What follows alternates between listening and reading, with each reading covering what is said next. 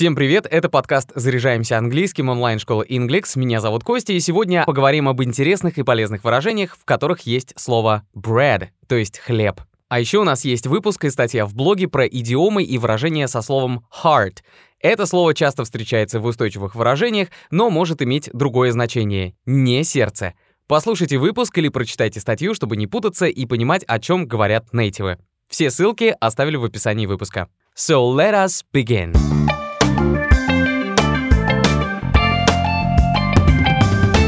Хлеб любят многие просто потому, что он вкусный и питательный, и, наверное, именно поэтому слово «хлеб» присутствует в разных выражениях, которые объясняют какие-то понятные и привычные вещи. Если вспомнить русские пословицы, то первой на ум придет «хлеб всему голова». В английском, скорее всего, нет точного эквивалента этой фразе, за исключением того, что многие изучающие русский переводят ее на английский дословно, как «bread is the head of everything».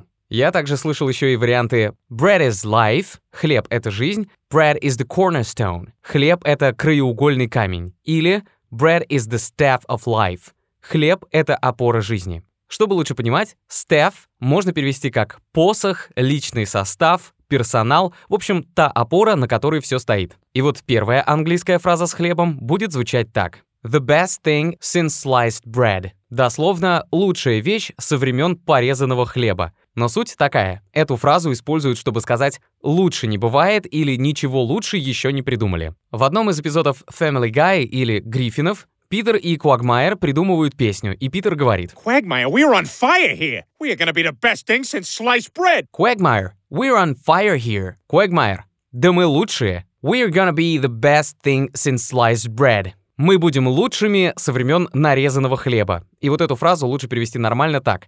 Да мы станем лучшими из лучших за все времена. Или такой пример. When I first listened to his music, I thought it was the best thing since sliced bread. Когда я в первый раз услышал его музыку, я подумал, что это лучшее, что придумало человечество. Кстати, интересная история. В 1981 году магазин Sainsbury выпустил рекламу своей продукции, в которой говорилось «Sainsbury's brings you the greatest thing since sliced bread.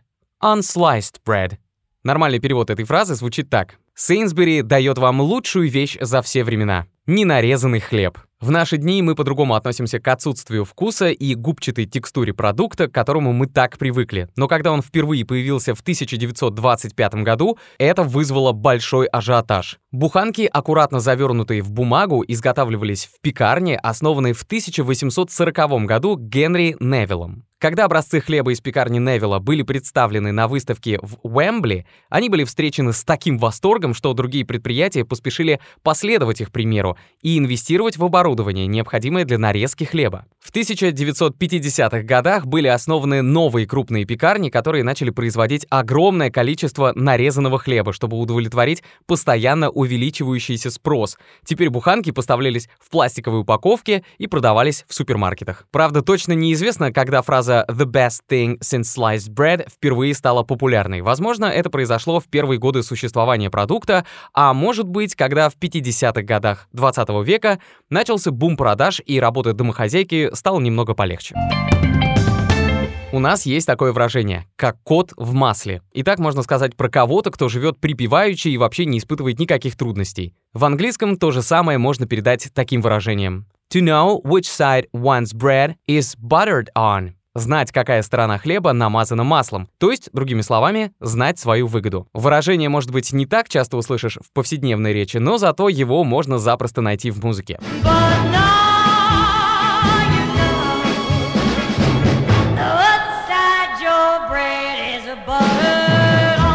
now you know. Но теперь ты знаешь. What side your bread is buttered on. С какой стороны хлеб намазан маслом. Или, но теперь ты знаешь свою выгоду. She's been trying to get this job for a long time, and now she knows which side her bread is buttered on. Она давно старалась заполучить эту работу, и теперь она знает свою выгоду. Всем знаком такой символический жест, как разделить с кем-то трапезу. И в переносном, и в буквальном смысле, когда вы хотите с кем-то поужинать, пообедать или просто перекусить. На английском это будет звучать так. To break bread with someone. Разделить трапезу, то есть есть вместе с кем-то. В этом есть что-то такое традиционное и даже религиозное, и в английском есть такой традиционный напев, или spiritual. Let us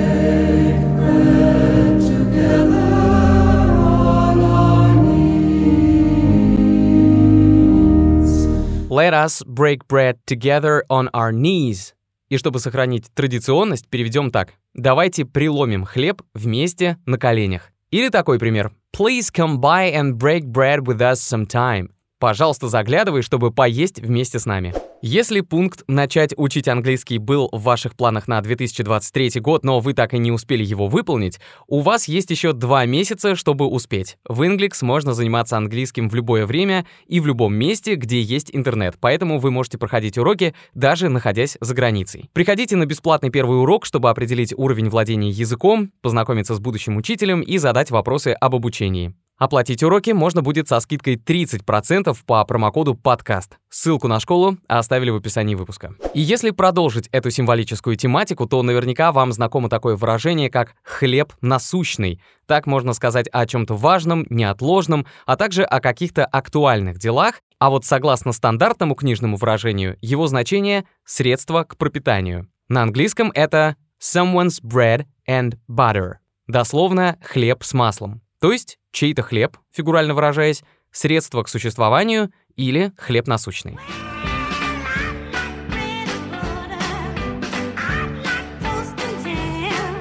О, это старенькая песня, которая была очень популярна в Америке 60-х. Так и называется «Bread and Butter». А, he likes bread and butter. Ах, он любит хлеб и масло.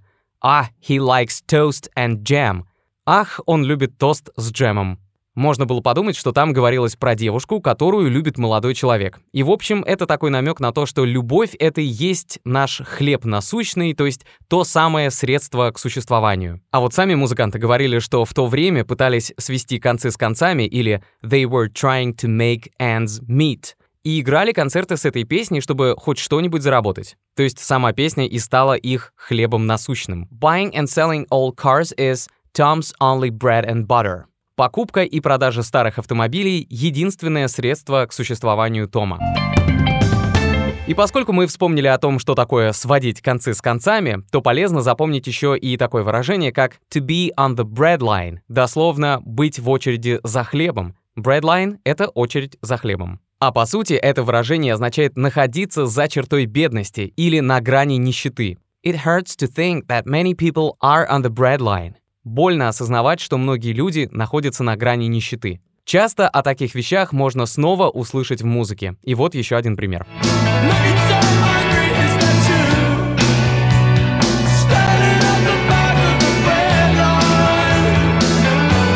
Looking so hungry, is that you? Выглядишь такой голодный, это ты? Standing at the back of the bread line. Стоишь в самом конце очереди за хлебом. В общем, думаю, что контекст абсолютно понятен. Nowadays, many people around the globe are on the breadline. В наши дни многие люди на планете находятся за чертой бедности. Выражение «to be on the breadline» возникло в Америке в прошлом веке. Бедные люди стояли в очереди за бесплатным или дешевым хлебом. В американском английском «line» — это очередь. Поэтому фраза приобрела общее значение «destitute, bordering on starvation», обездоленный, граничащий с бедностью. Также историю происхождения идиомы связывают с семьей Флейшман и пекарней, которой они управляли в 1870-х годах. Пекарня славилась свежестью своих продуктов, и весь хлеб, остававшийся на полках после закрытия, раздавали бедным. Очередь из бедных, голодных людей, которая каждый вечер выстраивалась у магазина, стала называться breadline. А еще есть такое понятие «кормилец». Как правило, так говорят только про того, кто обеспечивает всю семью. Такое тоже бывает в нашем мире сейчас, и этого человека называют a breadwinner. Еще иногда говорят a breadwinner of the family — кормилец семьи. Или другой перевод — добытчик. Men are often expected to be the breadwinners in the family. От мужчин часто ожидают, что они будут кормильцами в семье. The daddy Спасибо, что были со мной до конца. Мы есть в Яндекс Музыке, в Apple и Google подкастах, во Вконтакте и на других платформах. Ставьте звездочки и лайки, оставляйте отзывы, если выпуск понравился. Так о подкасте узнает больше людей. До скорого. Cheers!